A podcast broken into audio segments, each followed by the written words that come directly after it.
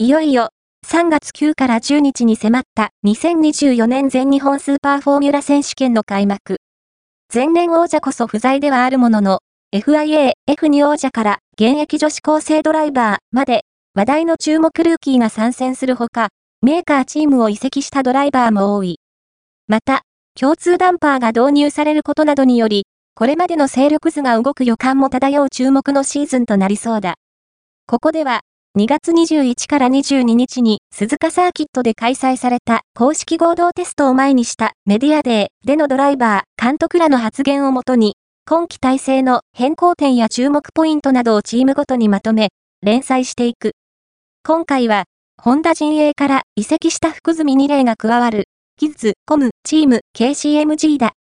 投稿、悲願の初勝利へ、言い訳無用のチーム体制強化。2024全チームプレビュー、キッズ、コム、チーム、KCMG は、オートスポート、ウェブに最初に表示されました。